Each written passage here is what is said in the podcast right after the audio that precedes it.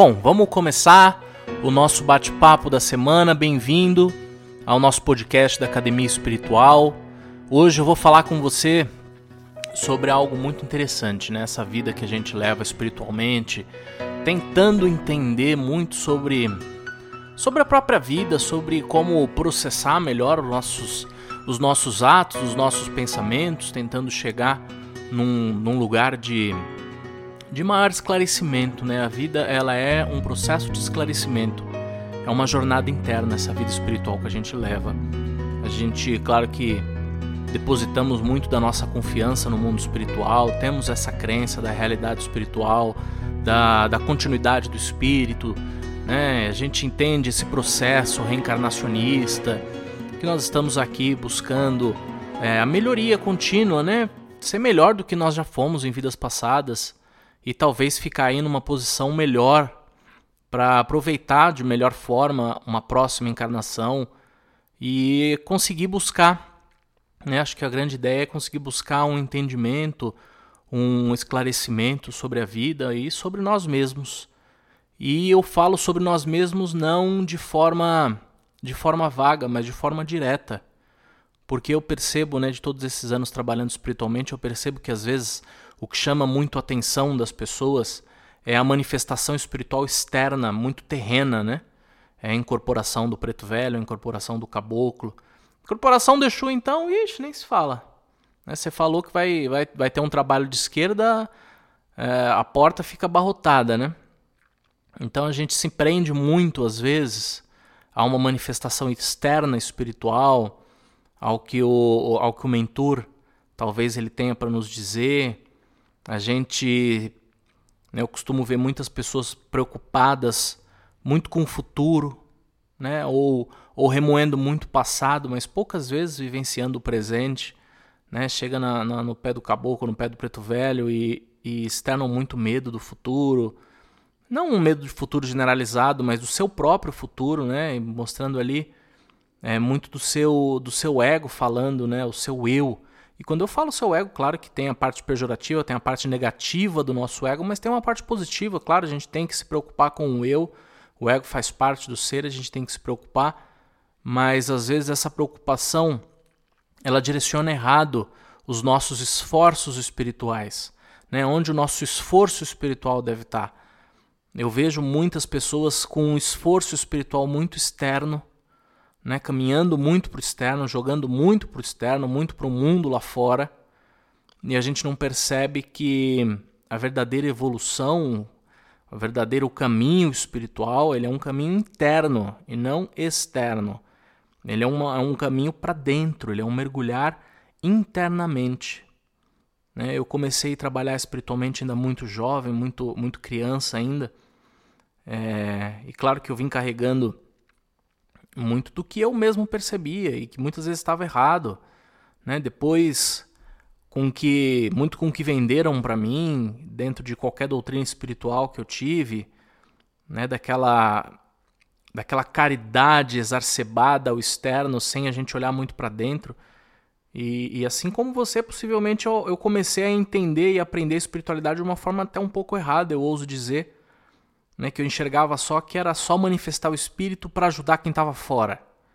É manifestar o espírito para ajudar quem estava fora, é receber o espírito para ajudar quem estava fora, e o espírito aqui e, e olhando para fora, sempre olhando para fora, sempre olhando para fora, é caridade, é ajudar, é o próximo, é o próximo, é o próximo. E poucas vezes alguém chegou e me, me contou que, não, peraí, você tem que olhar para dentro também. Né? O, o, trabalho começa dentro. Não adianta você querer olhar fora e você não olhar dentro. E quem começou a me, a me sacudir dessa forma foi o Pena Azul, o mentor Pena Azul. É, um ano antes de eu abrir o templo Pena Azul, né? eu estava com 23 anos, o templo eu abri com 24. Eu estava com 23 anos quando ele começou a me preparar para enxergar a espiritualidade de uma outra forma, porque era como ele queria que eu conduzisse esse trabalho internamente. Né? Quando ele começou a olhar e falar: peraí, olha para dentro aí, né? o que está acontecendo aí dentro. E, e mergulhar para dentro é uma coisa extremamente difícil. Dá medo, dá medo do que nós somos, né? dá medo do que a gente representa, dá medo de como a gente age. E aí é, é, é muito de como eu é, de como eu até quis chamar essa nossa conversa, que é a nossa responsabilidade. Porque o que é responsabilidade? A gente pensa muito em responsabilidade, em alguém responsável. O que é alguém responsável? Né? A gente pensa muito que é alguém que faz a coisa certa. Né? O, fulano é responsável, né? ele age certo, ele age direito, ele age corretamente. Quando o sentido da palavra não é esse. Né? Responsabilidade é a habilidade de gerar respostas. É a habilidade que o ser tem de gerar respostas. Respostas a diversas perguntas que nós temos. Né? E a gente só enxerga as nossas perguntas quando a gente mergulha para dentro. Né? Quando eu vou para dentro, quando eu mergulhei para dentro do meu próprio ser, que eu pude confrontar as perguntas universais que eu tinha as perguntas sobre meu próprio ego, as perguntas sobre minha própria vaidade, as perguntas sobre a minha própria forma de ser e de enxergar o mundo, é onde eu pude me questionar. Né? E me questionando, eu precisei gerar respostas. Porque ninguém ia entregar de bandeja as respostas do universo para mim. Né? Se fosse fácil assim, se o caboclo, se o preto velho viesse com uma bandeja com todas as respostas e entregasse para gente, né? por que, que precisaria do caminho espiritual? Por que, que eu precisaria trabalhar, me esforçar, me dedicar, estudar, ler, pensar, refletir sobre a vida? Né? Tudo isso seria inútil e, e, consecutivamente, a própria encarnação seria inútil. Né? O Penazu me fala muito isso. Né? Se eu responder todas as suas perguntas, por que, que você está vivo? Se eu te falar tudo o que você tem que fazer, por que, que você está vivo? Né? Você precisa gerar suas próprias respostas. E isso é ter responsabilidade. Mas aí quando a gente olha para o interno, o que, que a gente se depara? Né? Com o que, que a gente vai se deparar? Porque a maior parte de nós, sinceramente, é triste, mas né, eu tenho que falar, alguém tem que falar a, a verdade, que às vezes não é o que a gente quer, né? nem sempre é o que a gente quer, e já está inserido o que eu vou dizer. Porque quando a gente olha para dentro, geralmente nós nos deparamos com as nossas ilusões, com as nossas decepções que a gente costuma mastigar. Né? E quando eu erro, né? quando eu erro, aí eu venho com chicote me punindo, me batendo, me agredindo. Né? E eu tenho certeza que você já já ouviu isso e falou: Poxa, sou eu. Eu sei, eu sei, nós somos assim. Né? Muitas vezes nós aprendemos a conduzir a vida assim, a gente erra. Nós não somos tolerantes com o nosso erro. A gente não percebe que o que a gente fez é o nosso real e não o nosso ideal. A gente gosta de viver com o mundo ideal, né? A gente, a gente idealiza demais. Né? É a família ideal, são os pais ideais, são, é o marido ideal, é a esposa ideal, o namorado, a namorada ideal, o amigo ideal. Mas se a gente não enxerga o real? O que eu tenho na minha vida não é o ideal, o que eu tenho na minha vida é o real, é o, é o palpável, é o que dá, é o que dá para fazer. É o que dá agora, é, né? E a gente não tem. Muitas vezes a gente acaba tendo essa, essa empatia, essa complacência com o outro, mas não tem com nós mesmos. Né? Então a gente tem medo de entrar para dentro de nós e enxergar um ser que não é o que você quer enxergar. Que não é o ser ideal que você colocou na sua cabeça que você tinha que ser nessa jornada espiritualista, blá, blá, blá, blá. Né? Porque você olha essa jornada, a gente sempre coloca a nossa expectativa lá no alto. Né? É o ideal, nossa, porque o ideal é ser caridoso, o ideal é dar para depois receber, o ideal é né, virar outra face. A gente joga muito com o ideal. Mas a gente não é o ideal. O mundo não é o ideal, o mundo é o real. E quando a gente idealiza muito o mundo, a gente joga muita expectativa. Né? Pode, pode colocar aí, pode anotar no seu caderno. Se você está idealizando, você está gerando expectativa. Quanto mais você idealiza, mais expectativa você coloca. Quanto mais expectativa você coloca, mais ansiedade você tem. Mais ansioso você fica. Com mais ansioso você fica, menos as coisas acontecem. Porque elas já vêm pesada, carregada né? Aquilo que você quer já está carregado com a sua expectativa, com a sua ansiedade. Né? A chance daquilo acontecer vai ser muito raro, vai ser muito difícil. Você já reparou que as coisas, quando acontecem muito bem na sua vida, é porque você deixou? Você deixou rolar? Você deixou fluir?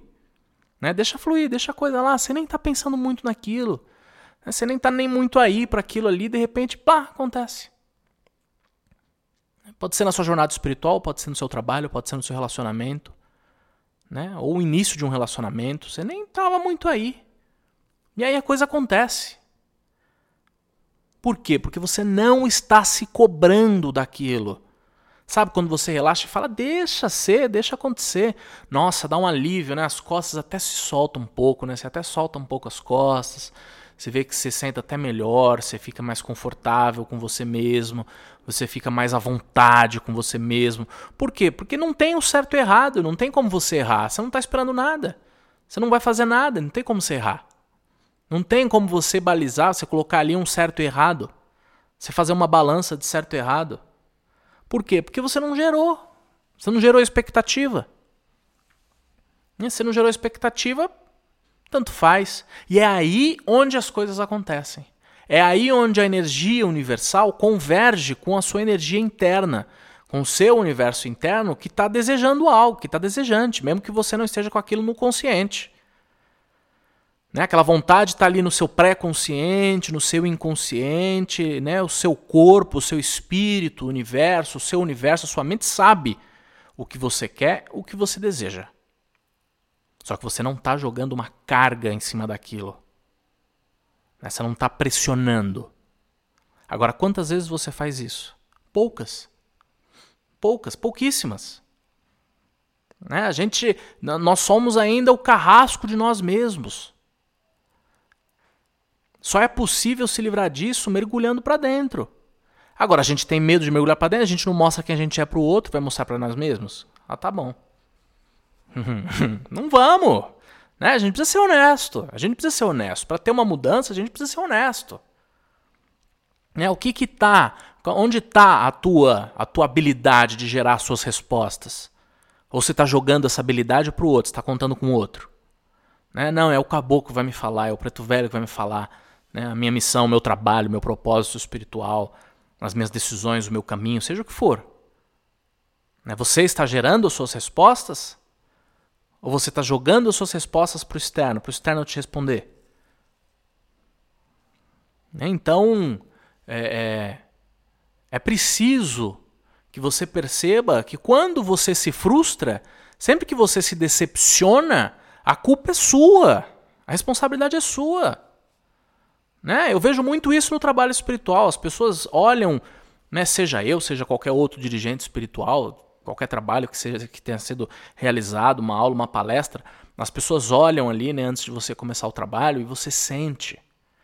É quase palpável aquela energia idealista. Né? Porque o dirigente espiritual, ele tem um ideal, né? Você idealiza ele é uma pessoa que não tem problemas, ele é uma pessoa 100% controlada, é uma pessoa 100% equilibrada, é uma pessoa né, que está entre o mundo físico e espiritual, quase chegando ali no nível búdico, né, quase um Buda, quase Cristo. É uma pessoa que né, e não enxerga que ali tem um outro ser humano. Tem um outro ser humano que também tem as suas necessidades, que também tem as suas preocupações, né, que também tem o seu mundo interno a resolver, que está nessa jornada igual todo mundo. Eu sempre gosto de me colocar como um irmão, não como um pai. Como um irmão. Por quê? Porque estamos todos juntos aqui tentando, né, conseguir algum passinho ali para frente. E se eu venho aqui falar é porque eu dei um passinho, né, fiz os meus testes espirituais, fiz os meus estudos e descobri, né, percebi que alguns caminhos não funcionam tão bem. E é isso que eu venho te falar. Olha, esse caminho aqui não funciona tão bem. Talvez esse outro caminho funcione melhor, porque para mim funcionou. Talvez para você funcione. É um dando a mão para o outro. É só isso que está acontecendo. Né? Não é nenhum mestre, ninguém superior, ninguém acima de ninguém. É só um caminho que talvez funcione melhor que o outro. Né? Talvez eu percebi nos meus estudos que não olhar para dentro, não assumir a, a, a, responsabilidade, né? não, não colocar em ação a minha habilidade de gerar as minhas respostas e ficar esperando do mundo externo, eu percebi que isso não funciona muito. Por quê? Porque eu jogo uma expectativa numa ilusão que eu mesmo criei e depois eu vou me decepcionar. Né? Aí eu vou falar: Nossa, estou decepcionadíssimo com tal pessoa, meu Deus. Como ele pôde fazer isso comigo? Como ele pôde fazer isso com o mundo? Como ele foi capaz? A capacidade sempre teve, você que não viu, meu anjo, você que não viu, você que não quis ver, você que não quis enxergar, é você que não quis enxergar. Por quê? Porque você não enxerga o mundo com os olhos do real, é os olhos do ideal. E você pode ver que sempre na sua vida que você aceitou o real, você se deu bem. Né? Precisamos fazer tal coisa. O que, que a gente tem? Ó, a gente tem isso aqui, Felipe. Pô, é o que tem? É, então vambora. Então vambora. Vamos fazer com o que tem. Né? Sempre que eu me encontrei nessa situação, a coisa deu certo. É uma coisa que eu sempre falo nas minhas aulas, seja presencial, seja na academia. Eu sempre falo para as pessoas, por exemplo, quando a gente vai estudar a temática da magia, magia espiritualista, ritualística, né? Eu sempre falo assim: você só não pode não fazer nada. Eu posso te ensinar uma magia super funcional, né? Te falar os elementos, olha, você precisa de vela de tal cor, você precisa de tal elemento, você precisa de tal elemento vegetal, aquário, etc, etc. Você pode ter ali 5, 6, 7 elementos. Ah, Felipe, mas eu não tenho todos esses. O que, que você tem? Né? Na hora do desespero, na hora do vamos ver, na hora que acontece alguma coisa, o que, que você tem? Poxa, eu tenho uma vela, eu tenho um copo de água. Né? Eu sempre falo isso. Você só não pode cruzar os braços e não fazer nada. Faça com o que você tem. E vai te gerar uma resposta, lógico que vai. Por quê? Porque você está intencionando positivamente, você está acreditando, você está fazendo ali e colocando tua energia para aquilo funcionar, para aquilo rodar. É aí onde você percebe uma frase que o Penazumi fala há anos, que não há nenhum elemento material, vela, pedra, nenhum elemento material que tenha mais força do que a nossa própria mente. Né? Uma mente decidida é mais forte do que mil velas acesas. Né? Uma mente verdadeiramente decidida é mais forte do que qualquer oferenda. É mais forte do que qualquer magia elemental. Porque uma mente firmemente decidida, ela está ativando dentro de si a sua coparticipação na criação do universo. Então ela está criando naquele momento. É a energia criadora, é a mente criadora. Eu estou conectado com a energia criadora, eu estou conectado com Deus. Então estou criando a minha realidade. Né? Agora, para eu conseguir acessar isso, eu tenho que trabalhar com o real. O que eu tenho é isso, vou, vou acessar a minha criação. O que eu tenho é isso, vamos trabalhar com o que eu tenho, não com o ideal.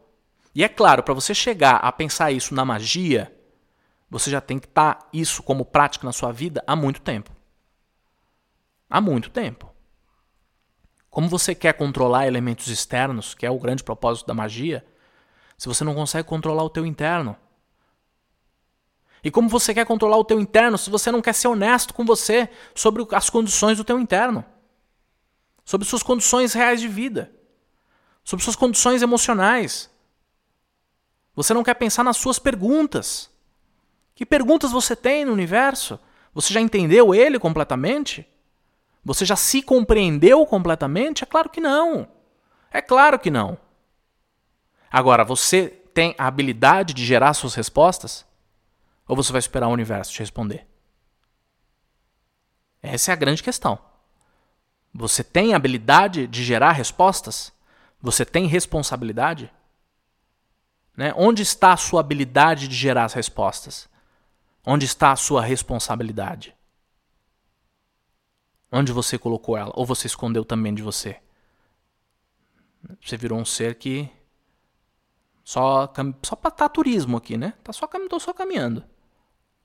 Né? Tô só caminhando, não, não, não gero respostas, não gero nada. E aí então tudo bem, se você acha que é assim que é a vida, então tudo bem.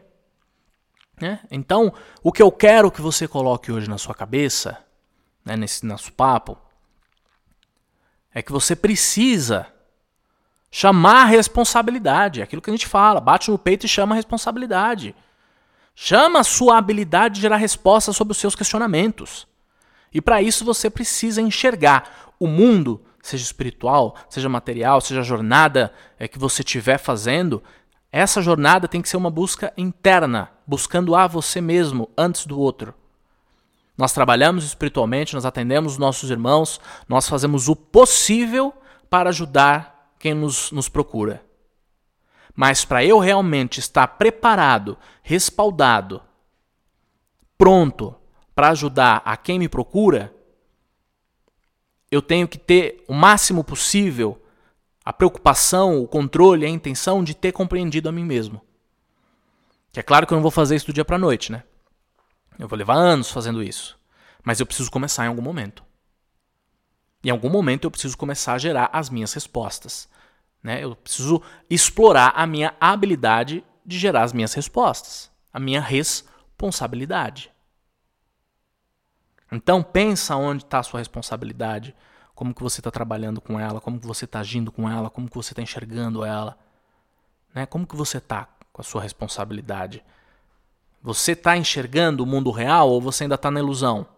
Você ainda está no, no mundo ideal, o mundo que você idealizou e ele não existe, mas está lá no seu ideal, que aquele mundo é o mundo verdadeiro, né? Que aquelas pessoas elas agem como você quis, como você pensa, como você imaginou que elas iam agir, né? E o mundo ele é o que você imaginou que ele é, como você desejaria.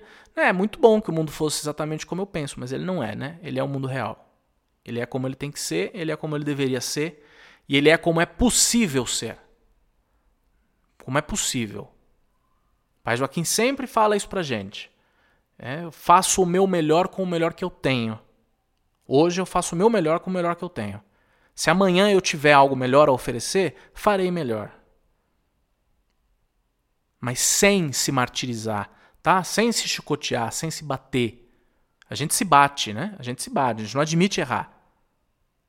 Seja mais humano com você, tá? Se trate melhor e tente, pelo menos tente, começar a exercitar a tua habilidade de gerar respostas. Tá? Esse programa hoje vai ficando por aqui. Era isso que eu queria te passar, era esse, esse caminho que eu queria que você fizesse de reflexão essa semana. Qualquer dúvida você pode entrar em contato com a gente no contato@penazul.com.